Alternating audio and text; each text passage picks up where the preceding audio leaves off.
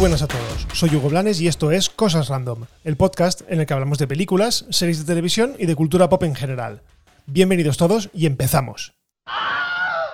Bueno, empezamos el episodio descansando un poco de las franquicias de siempre y hablamos de Dragones y Mazmorras, ya que Paramount ha fichado al actor Chris Pine para el relanzamiento de la franquicia. Bueno, los detalles de la trama la verdad es que se mantienen bastante en secreto, pero bueno, es un juego eh, mundialmente conocido, un juego de rol, ¿vale? Basado en batallas, en búsquedas de tesoros, en campañas, en aventuras, en cambios de fortuna, eh, todo, bueno, transcurriendo en un mundo de fantasía en el que combina humanos, combina elfos, combina orcos, dragones y cientos y cientos de criaturas. Es un juego, como os he dicho, de rol que usa dados para, para funcionar, pero en este caso a la mayoría de nosotros nos viene más a la mente esto.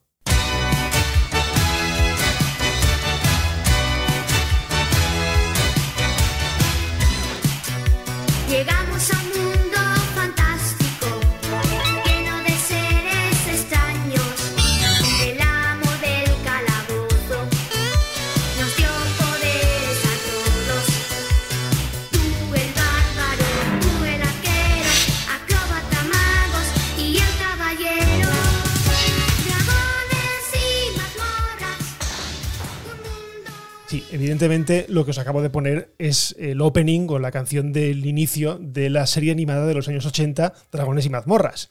Eso sí, todavía se mantiene muy fresca en la retina la versión que se estrenó en el año 2000 y que estaba protagonizada por Jeremy Irons, una versión que la verdad es que fue infame, fue malísima y que muchísimos tratamos de olvidar.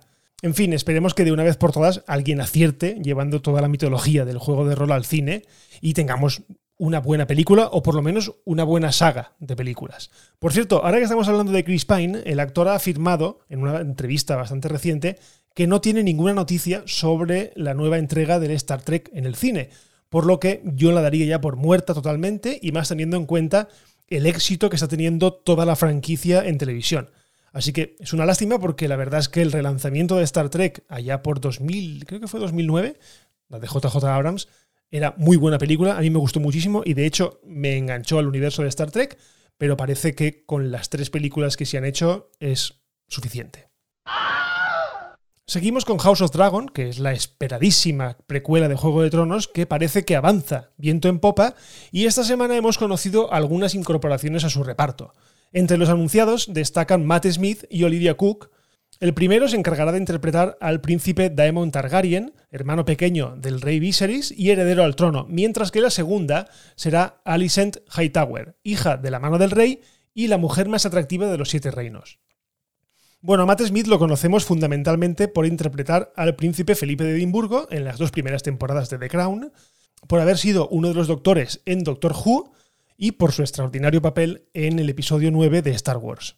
Esto último va con sarcasmo porque realmente anunciaron su fichaje a bombo y platillo, pero nunca llegó a aparecer en la película. Es algo que, bueno, nunca sabremos por qué pasó. En cuanto a Olivia Koch, la verdad es que la conocemos por haber interpretado a Artemis en la estupenda Ready Player One y poca cosa más. De hecho, yo antes de la película de Spielberg no tenía ni idea de quién era. Pero bueno, estas noticias la verdad es que van abriendo boca, van creando expectación y es una precuela a la que le tengo muchísimas ganas. Y más después de haberme leído la novela de House of Dragon, quiero saber mucho más sobre la que para mí y para muchísima más gente es la familia más apasionante o más interesante de todo el universo de Juego de Tronos. Hace un par de episodios os hablé que muchos de los directores de películas de Warner estaban bastante molestos con la polémica decisión de la compañía de estrenar simultáneamente las películas en salas y en HBO Max. Bueno, han sido muchos de los directores de esas películas los que se han quejado, pero sí que es verdad que han mantenido un perfil bajo porque básicamente quieren seguir trabajando en Hollywood. Pero bueno, uno de los que sí ha alzado la voz junto a Christopher Nolan ha sido Denis Villeneuve uno de los principales damnificados de esta decisión y responsable de una de las películas más gordas de Warner de cara al año que viene, al 2021, Dune. El director ha destacado, y cito palabras textuales, que hacer una película es una colaboración que depende de la confianza mutua en el trabajo en equipo y Warner ha declarado que ya no está en el mismo equipo. Bueno, en una declaración oficial de la que se han hecho eco varios actores como Josh Brolin, por ejemplo, el director apunta directamente a la empresa propietaria de Warner Media, a la teleoperadora ATT. La acusa básicamente de querer cargarse el cine a costa de la supervivencia en Wall Street o de su supervivencia en Wall Street. Esto lo dice porque ATT tiene una deuda de más de 150 mil millones de dólares y necesita dinero como el comer. Aunque también es verdad que las malas lenguas de Hollywood dicen que Warner no tiene excesiva confianza en esta película. Que si bien la película no es una mala película, eh, no está muy convencido de que la gente vaya a acudir en masa a ver esta película. De hecho, mm, sí que es verdad que es una franquicia o una saga literaria muy antigua. La gente no directamente no había pedido una nueva versión de esta película y por lo tanto yo creo que la gente no... Bueno, básicamente los estudios dicen que esta película va a ser un fracaso. Así, de primeras. Va a ser un fracaso porque la gente no tiene ningún interés. Y por tanto, pues Warner ha dicho, la metemos en el saco también y la estrenamos directamente en eh, HBO Max y a ver si la ve alguien. Yo la verdad es que le tengo ganas, pero sí que es verdad que, bueno, me acabo de leer el libro y quiero ver cómo lo llevan a la pantalla. Pero las novelas de Frank Herbert, la verdad es que hace muchísimo tiempo que dejaron de estar de moda y solo le interesa a cuatro frikis. Con perdón, pero es verdad. La gente no ha pedido en ningún momento eh, una película de Dune. Otra cosa es que nos haga ilusión que Denis Villeneuve, que es responsable de películas muy buenas, pero ojo, que en ningún momento han hecho eh, ningunas grandes taquillas, porque Arrival o Blade Runner, la segunda parte, no hicieron buenas taquillas. Sí que es verdad que las películas son muy buenas. Warner por eso os digo que se mantiene un poco escéptica con la película y yo creo que esta decisión le ha venido de perlas para intentar arrastrar un poquito más de suscriptores estrenándola directamente en Disney. Ay, perdón, estrenándola directamente en HBO Max. Bueno, y seguimos con Marvel Studios porque va a estrenar en Disney Plus una serie de cortos llamada Legends. ¿Y qué es esto? Bueno, pues básicamente es un refrito o una serie de cortos que nos refrescará la memoria de todo lo que ha pasado en el UCM hasta ahora. Tiene sentido porque hace más de un año que no vemos nada en absoluto de Marvel Studios, al menos en el cine, y la gente pues no ve todas sus películas todos los días. Así que se trata de una manera estupenda, a mi parecer, de volver a vivir los momentos más importantes de las películas sin tener que verlas enteras. Los primeros cortos de Legends irán sobre Wanda y Visión y llegarán el 8 de enero de 2020 básicamente una semana antes de que empiece la serie WandaVision. Por lo que es perfecto, porque así veremos los momentos más importantes de cada uno de estos dos personajes y encararemos de una manera mucho más fresca la serie.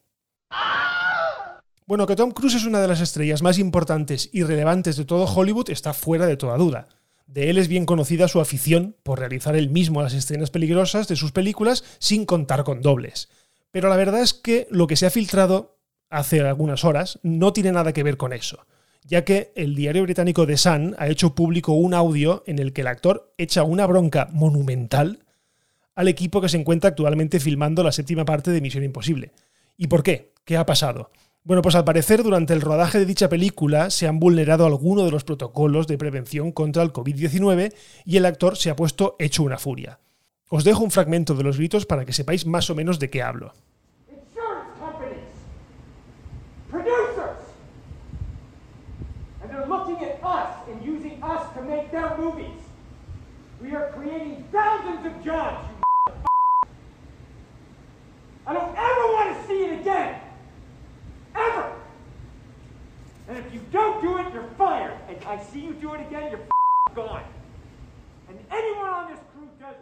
En especial el actor parece que se enfureció después de ver a dos miembros del staff juntos frente a un ordenador, violando la regla del set de rodaje que obliga a las personas a que se mantengan a una distancia de al menos dos metros.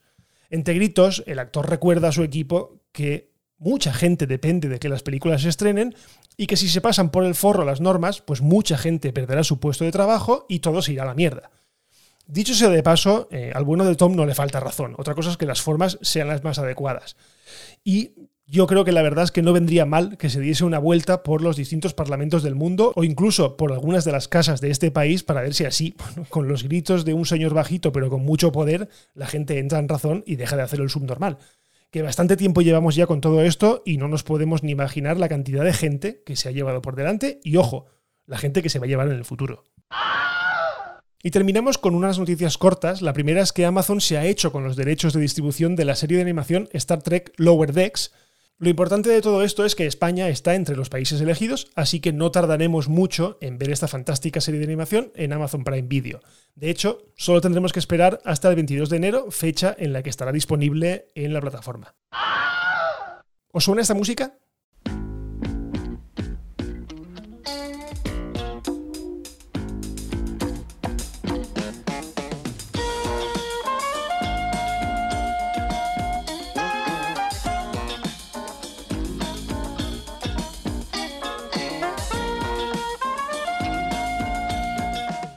Bueno, los más viejos del lugar seguramente habréis acertado porque se trata de Juzgado de Guardia, una de las sitcoms más famosas de los años 80 y una serie que la verdad es que nadie había pedido que continuara. Por lo menos yo casi ni me acordaba de ella. Bueno, pues parece que NBC eh, ha considerado oportuno continuarla y ha fichado a uno de los actores de la serie original, a John LaRoquette, para interpretar otra vez al fiscal del distrito de aquel disparatado juzgado. Poca cosa sabemos más allá de que volverá a ser una serie cómica y veremos a ver en qué queda. Y la última noticia de hoy tiene que ver con Zack Snyder ¿Otra vez? y la Liga de la Justicia porque por fin tiene fecha de estreno, al menos tiene fecha aproximada de estreno. Bueno, será el mes de marzo cuando se lance en HBO Max. Sobre si llegará a España, bueno, es una incógnita, por lo menos si llegará a España al mismo tiempo, ya que como os he dicho muchas veces, HBO España no es lo mismo que HBO Max, por lo que, bueno, de momento tendremos que esperar a ver si se pronuncia la empresa española. Bueno, y hasta aquí este episodio de Cosas Random. Muchísimas gracias por escuchar y ya sabéis, si os ha gustado, compartid, porque es la mejor manera, básicamente la única manera de que este podcast llegue a muchísima más gente. Si os queréis poner en contacto conmigo, como siempre, estoy en Twitter, en arroba goblanes y en arroba las cosas random. Y por lo demás lo dejamos aquí. Nos escuchamos en el próximo episodio de Cosas Random. Un abrazo y adiós.